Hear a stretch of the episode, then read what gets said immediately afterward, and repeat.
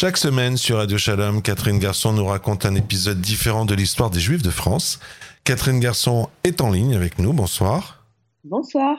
On va parler peinture ce soir, Catherine, et nous intéresser à trois artistes en particulier. Alors oui, tout à fait. Ceux-ci ont constitué, je cite, c'est pas de moi, la triade majeure en France des peintres juifs du judaïsme au XIXe siècle.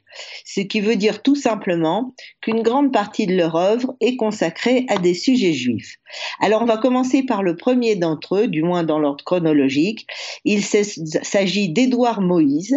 Il est né Édouard Abraham en 1827 et il est le fils de Moïse Abraham, marchand de à Nancy et de Rose Bernard.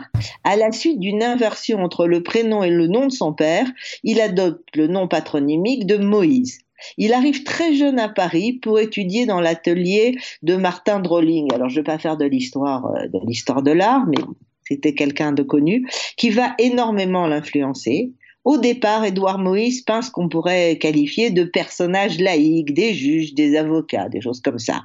Mais bientôt, il va devenir le premier peintre en France à représenter des thèmes juifs et à s'en faire une spécialité, à tel point qu'on va le surnommer le peintre des rabbins. Alors, les spécialistes voient en lui, je cite, le chantre de l'israélitisme, dit aussi franco-judaïsme, synthèse d'un idéal qui mêle, qui mêle valeurs françaises et judaïsme, et qui possède quelques caractéristiques, dont la volonté d'une part de faire connaître le judaïsme et ses valeurs, ainsi que son adhésion de ce même judaïsme à la version française, et d'autre part de défendre les juifs face à la montée de l'antisémitisme en recourant à scènes historiques. En ce qui concerne la volonté d'Édouard Moïse de présenter le judaïsme, celle-ci s'incarne notamment dans les différents portraits de nobles rabbins qui deviennent des personnages centraux ou de scènes à la synagogue ou dans la vie privée, par exemple, comme la leçon de Talmud où l'on voit un maître enseigner à son élève. Pour ce qui est des scènes historiques, c'est Édouard Moïse qui a peint le tableau célèbre représentant l'assemblée du Grand Sanhédrin, donc c'est un assemblée de notables juifs convoqués par Napoléon qui donnera naissance au consistoire. Quant à sa lutte contre l'antisémitisme, elle transparaît dans ses scènes traitant de l'Inquisition ou tableau, dans un tableau intitulé Une famille juive insultée par les truands, dont les commentateurs estiment qu'il est une réponse voilée aux aux agissements de l'agitateur antisémite Édouard Drummond. Notons enfin qu'à la suite à son séjour en Algérie, Édouard Moïse a réalisé une série de pastels sur la vie des juifs locaux. Le deuxième s'appelle Édouard Brandon. Alors, Jacques-Émile Édouard Brandon est né le 3 juillet 1831. Il est le fils d'un négociant séfarade bordelais, Élie Pereira Brandon, dont la famille avait une synagogue à Bayonne. En 1849, il entre à l'école des beaux-arts de Paris, où l'un de ses maîtres est le célèbre peintre Jean-Baptiste Corot, dont Édouard Brandon restera proche toute sa vie.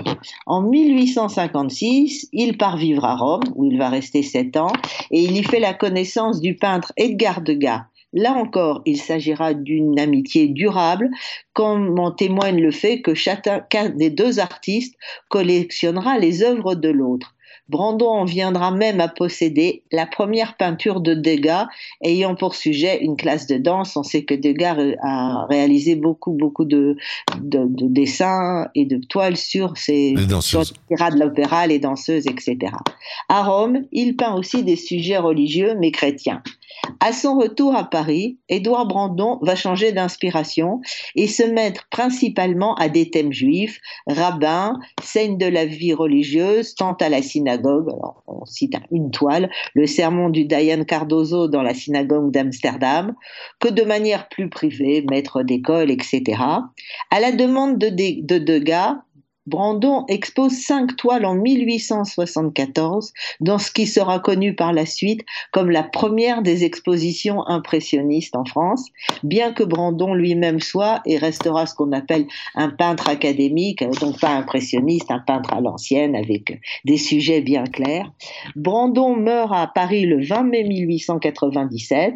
Sa collection personnelle de 176 œuvres d'art, dont des peintures euh, de Corot et d'Ingue, est vendu le 13 et 14 décembre 1897 à l'hôtel Drouot. Léon Roger Miles, qui est avocat, journaliste et un critique d'art réputé, achète 187 dessins réunis en portfolio offerts en 2014 par ses descendants au musée d'art et d'histoire du judaïsme à Paris. Il nous reste donc à parler du plus connu de ces trois juifs, à savoir Alphonse Lévy.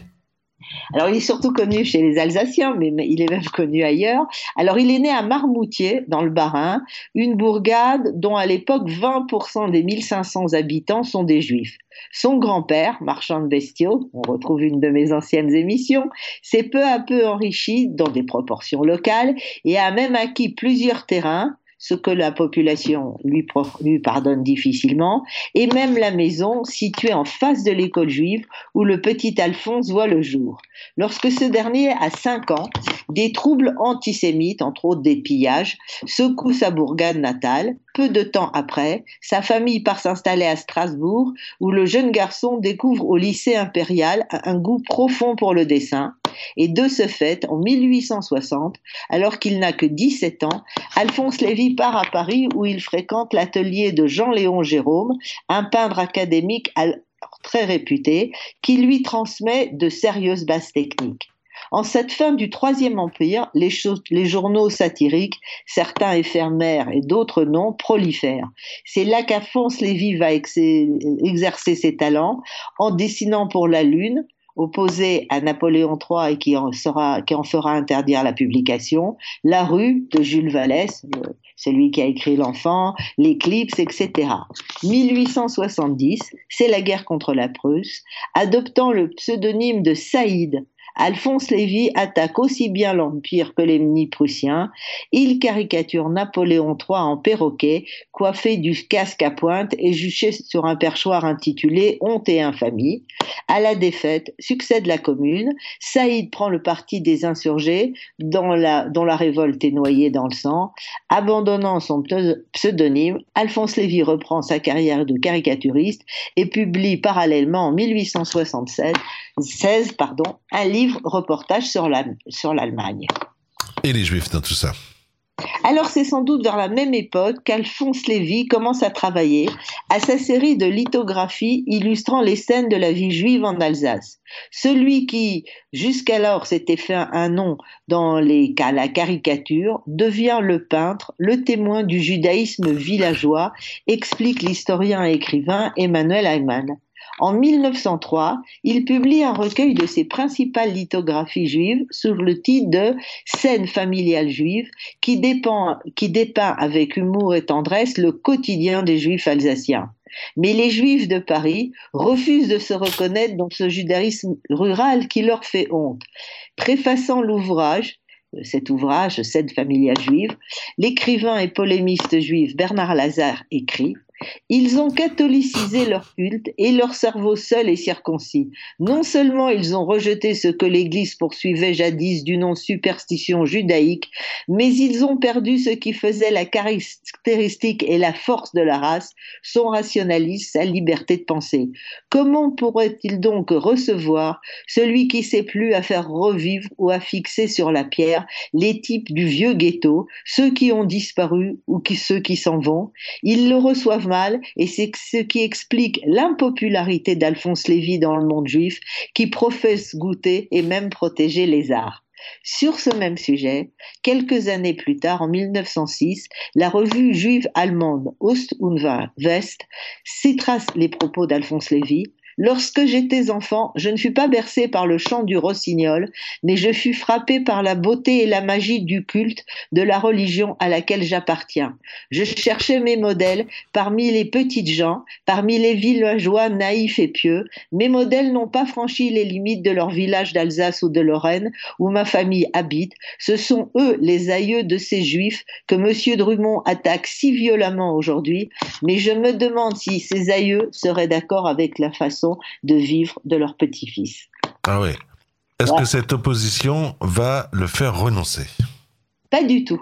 Alphonse Lévy a découvert sa véritable vocation, être le témoin du peuple juif. À ce titre, il illustre un, livre qui s'appelle la, vie juive, et qui est écrit par l'orientaliste Léon Cain, fresque du judaïsme populaire alsacien, et puis aussi va illustrer les contes juifs de Sacher Mazoch. Il n'est que peu apprécié par l'establishment, donc on l'a dit, mais le, le monde des beaux-arts, lui, reconnaît son talent. ce qui se traduit non seulement par les éloges des critiques d'art, mais aussi par plusieurs expositions, dont l'une au musée du Luxembourg, qui à l'époque fait un peu, euh, enfin, tient un peu la place du musée d'art moderne aujourd'hui. Et Alphonse Lévy va encore faire une dernière découverte. Allant visiter sa famille, installée en Algérie, il apprend à connaître le judaïsme local. Du coup, à partir de 1904, il se met à peindre dans un style nouveau la vie des Juifs d'Algérie. C'est ainsi que chaque hiver, il quitte son appartement parisien pour aller retrouver et dessiner ces Juifs d'Afrique du Nord. C'est d'ailleurs à Alger qu'il meurt le 2 février 1918. Il repose donc au cimetière juif de cette ville, celui qui nous a laissé un témoignage irremplaçable sur deux judaïsmes disparus aujourd'hui, le judaïsme rural alsacien ashkénaze et le judaïsme traditionnel séfarade d'Afrique du Nord. Chaque semaine sur Radio Shalom, Catherine Garçon, vous nous racontez un épisode différent de l'histoire des Juifs de France. On a entendu parler ce soir de peintres qui sont reconnus, cotés et qui traitent de sujets juifs. Je vous remercie. Bonsoir à vous, Catherine. Bonsoir.